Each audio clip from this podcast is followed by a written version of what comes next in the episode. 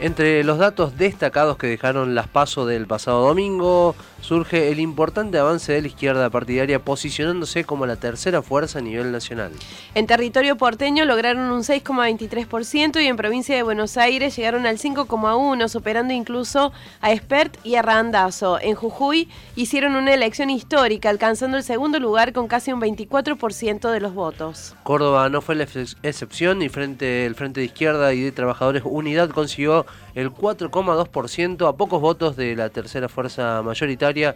y a su vez dentro del frente la propuesta que lleva a las candidatas a Liliana Olivero y Laura Vilches fue la más elegida con el más del 50% de su interna. Estamos en comunicación con la candidata senadora por el FITU, Laura Vilches. Laura, bienvenida a Noticias al Toque. Javier Sismondi y Susana Álvarez, te estamos saludando.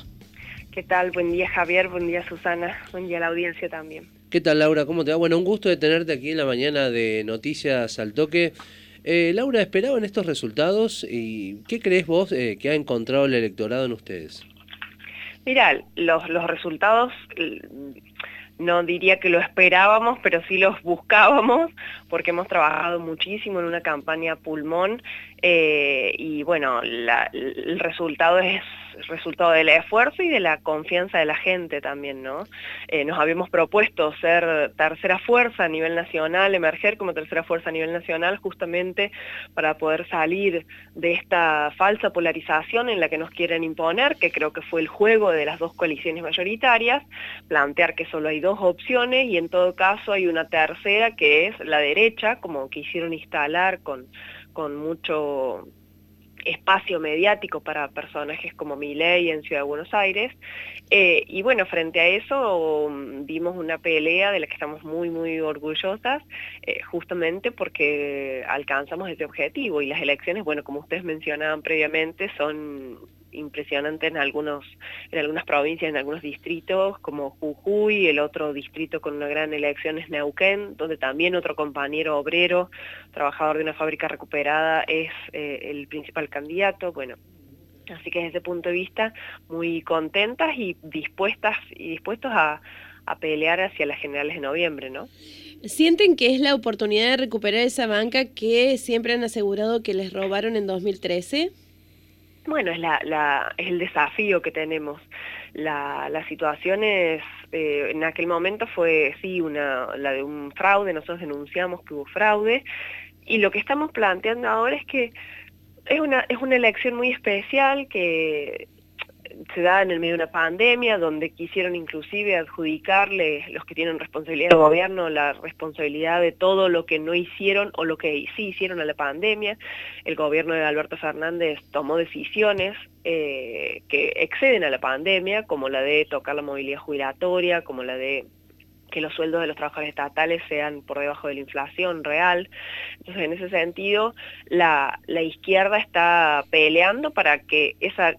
conquista, que es ser tercera fuerza, se exprese en banca en el Congreso. Nosotros creemos que hay que mm, fortalecer un bloque de la izquierda justamente porque frente al escenario que se viene, la única fuerza política que no va a presentar sorpresas, que, todo el mundo creo que ya sabe lo que somos, lo que hemos hecho, que son que esas bancas estén puestas a disposición de la lucha de los trabajadores, de la defensa de los derechos de los trabajadores, de las mujeres, de la juventud, del ambiente, es lo que va a ocurrir, en eso no, no hay sorpresas, no, no, no, no, eh, es parte de la consecuencia y la coherencia del Frente de Izquierda y mm, por eso apelamos, inclusive a quienes tanto dentro de una fuerza como el Frente de Todos no han, no, no han votado, no van a votar a estos candidatos que son salidos del riñón del PJ, desde Caserio hasta Riutort, eh, como en el caso de Cambiemos, donde creo que hay sectores de la propia de los propios votantes de, de Cambiemos que no, no, no comparten las visiones de un conservador y de un personaje eh, reaccionario, inclusive como es Luis Juez, ¿no? Con, sus dichos misóginos, y xenófobos, con, su desprecio hacia las mujeres y las disidencias, con su chabacanería. Entonces, a, todos aquellos y aquellas que con, que, con quienes inclusive hemos compartido algunas peleas, algunas demandas, como la de la separación de la Iglesia y del Estado, como la del derecho al aborto, como la de la defensa de nuestros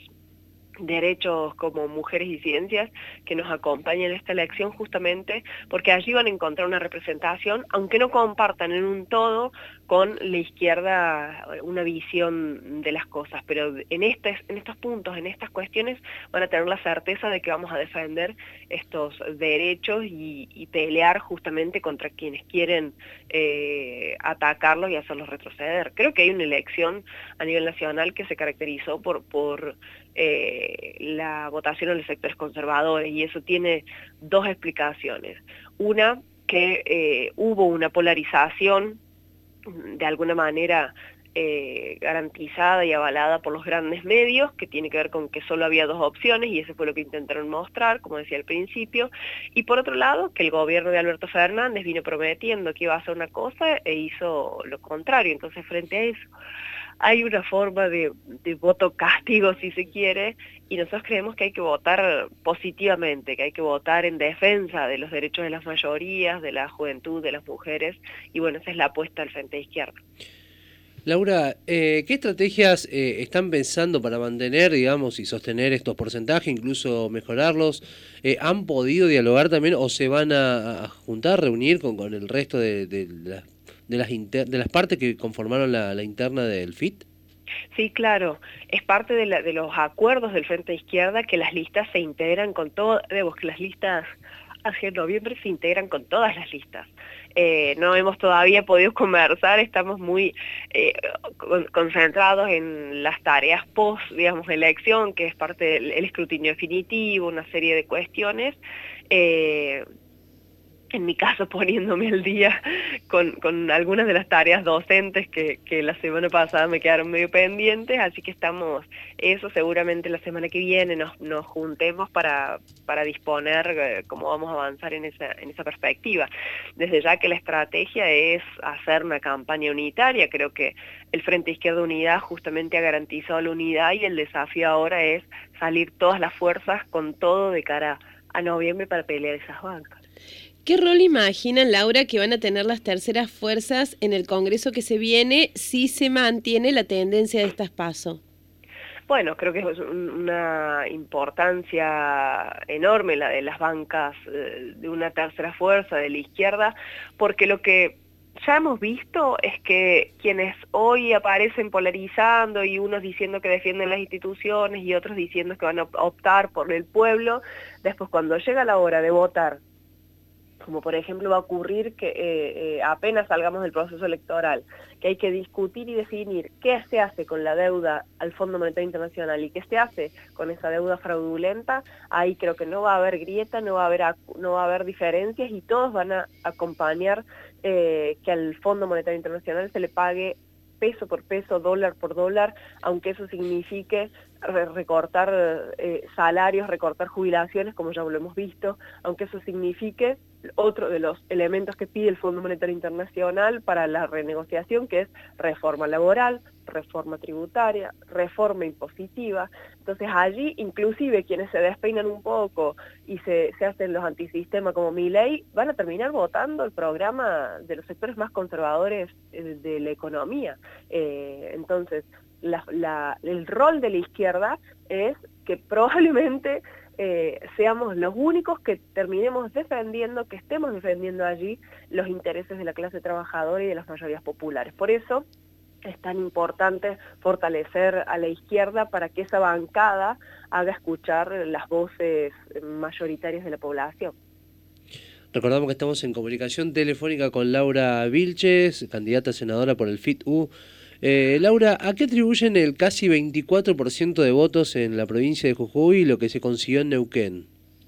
Bueno, creo que, creo que tienen que ver con una, una consolidación de, de, una fuerza que expresa muy profundamente las peleas de los trabajadores. En el caso de Neuquén, nuestra bancada de compañeros ahí en el Consejo Liberante, como en la legislatura, ha sido la que estuvo solidariamente y a disposición completa de la principal pelea que se dio en Neuquén este año, que fue la de los, la de los trabajadores y trabajadoras de la salud, la primera línea, como eso se llamaban los elefantes, porque los quisieron insultar con ese mote y se pusieron de pie y conquistaron un, salario digno que superaba el, piso miserable, el techo miserable que quisieron imponer los gobiernos con acuerdo de las conducciones sindicales.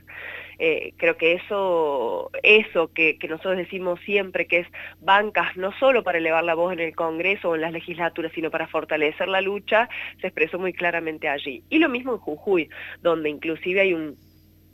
un régimen mucho más eh, racista y xenófobo que desprecia a las clases populares, que tiene rasgos eh, feudales, tiránicos. Ahí en Jujuy nosotros tuvimos eh, la situación que de hecho hasta el día de hoy un compañero nuestro, Gastón Remy, que debía rotar en las bancas justamente por el acuerdo de rotación, no pudo hacerlo porque el régimen de Morales, con acuerdo del PJ, se lo impidió, es decir, un régimen totalmente fraudulento, y creo que esa bronca y ese desprecio que que, se ejerce sobre las mayorías populares de los pueblos originarios aparte, por eso digo es un régimen muy xenófobo, eh, encuentra su respuesta y su, la manifestación de su bronca contra esa situación en un compañero que es trabajador de la recolección del residuo, que es de origen coya, eh, que es hijo de una mujer trabajadora de casas de familia, de una empleada doméstica, entonces la confianza de esos sectores a, Alejandro Vilca y a todo el PTS y el Frente Izquierda ahí eh, tiene una manifestación electoral en esta ocasión que esperemos y vamos a pelear para, para que llegue al Congreso Nacional porque realmente esa Jujuy mayoritaria de laburantes, de pueblos originarios, de mujeres, merece una representación como, como la del Frente de Izquierda Unida, una, pro, una representación propia en el Congreso Nacional. Y lo mismo estamos peleando para Córdoba. Hay una Córdoba de la clase trabajadora que todos los días se levanta, se pone en pie, que a pesar de sus salarios de miseria, eh, hace todo para sostener ese trabajo, pelea por sus derechos laborales, una Córdoba que está cansada de que instituciones reaccionarias se metan en la vida de las personas y es la juventud la que está centralmente reclamando la separación de la Iglesia y del Estado, que se respeten sus derechos como el derecho a la educación sexual integral, una juventud que quiere evitar, porque conquistó con la lucha, que se avance sobre el derecho al aborto. En Córdoba hemos visto manifestaciones eh, judiciales, inclusive el caso del fiscal Delgado intentando dar vuelta eh, la conquista del aborto legal con un fallo. Entonces, realmente hay una Córdoba de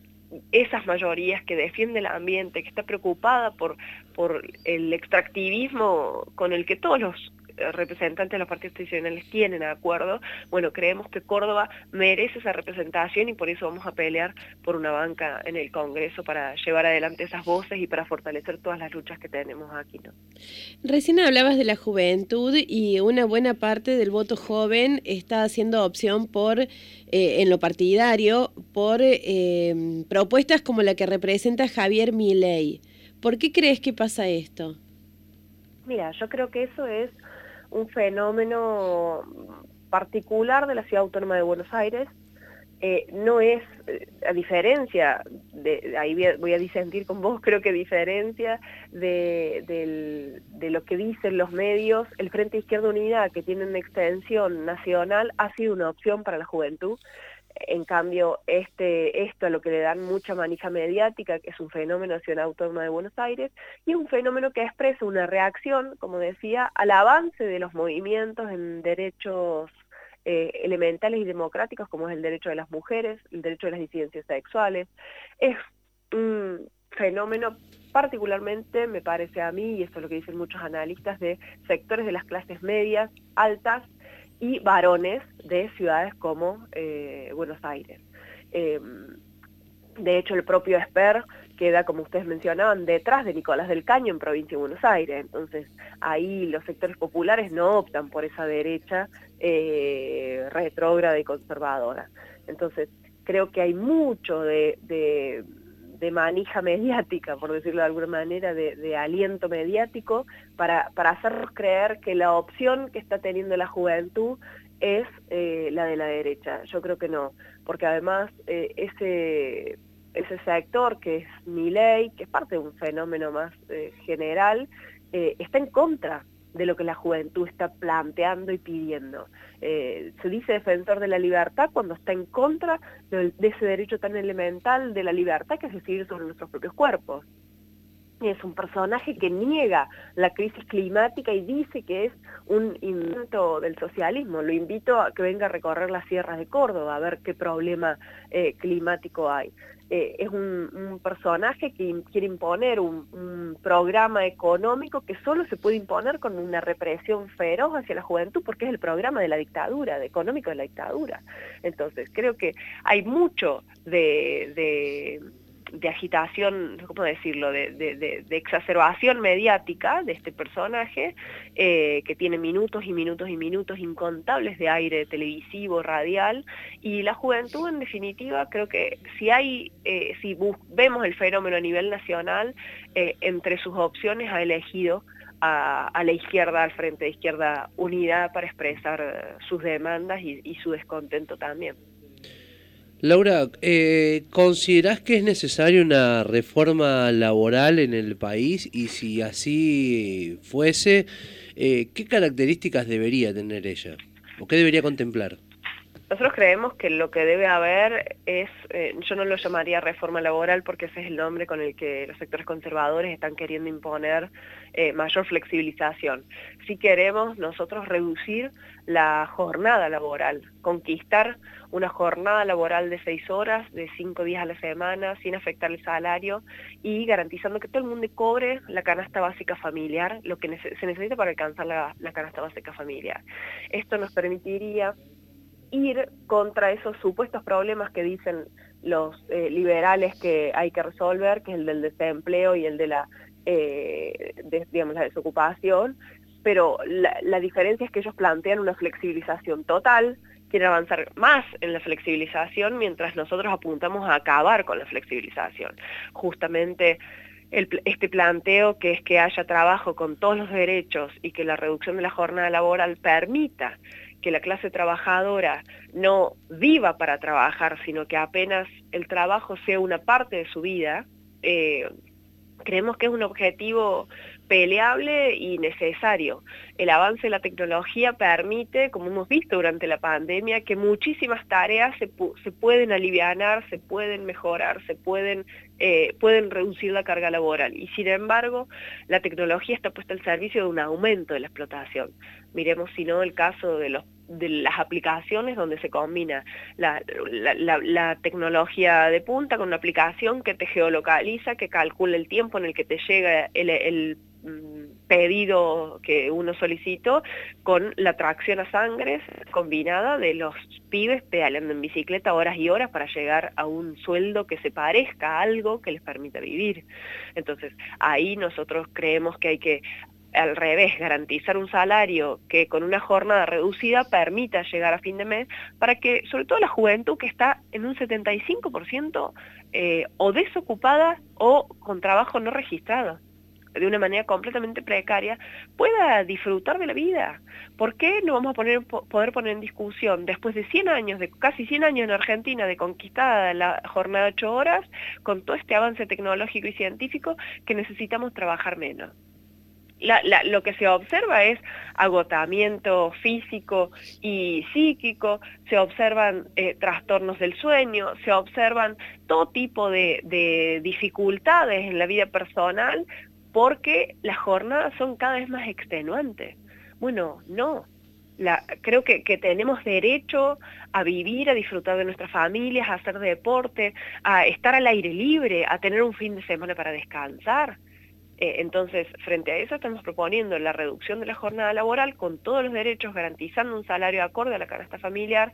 que haga que el trabajo no sea una tremenda y brutal carga, sino eh, lo, que, lo, mínimo indispensable para, para poder vivir eh, bien. Entonces, eso es lo que estamos proponiendo en torno al trabajo y desde ya que hay que garantizar todos los derechos para todos los trabajadores. Esto va de la mano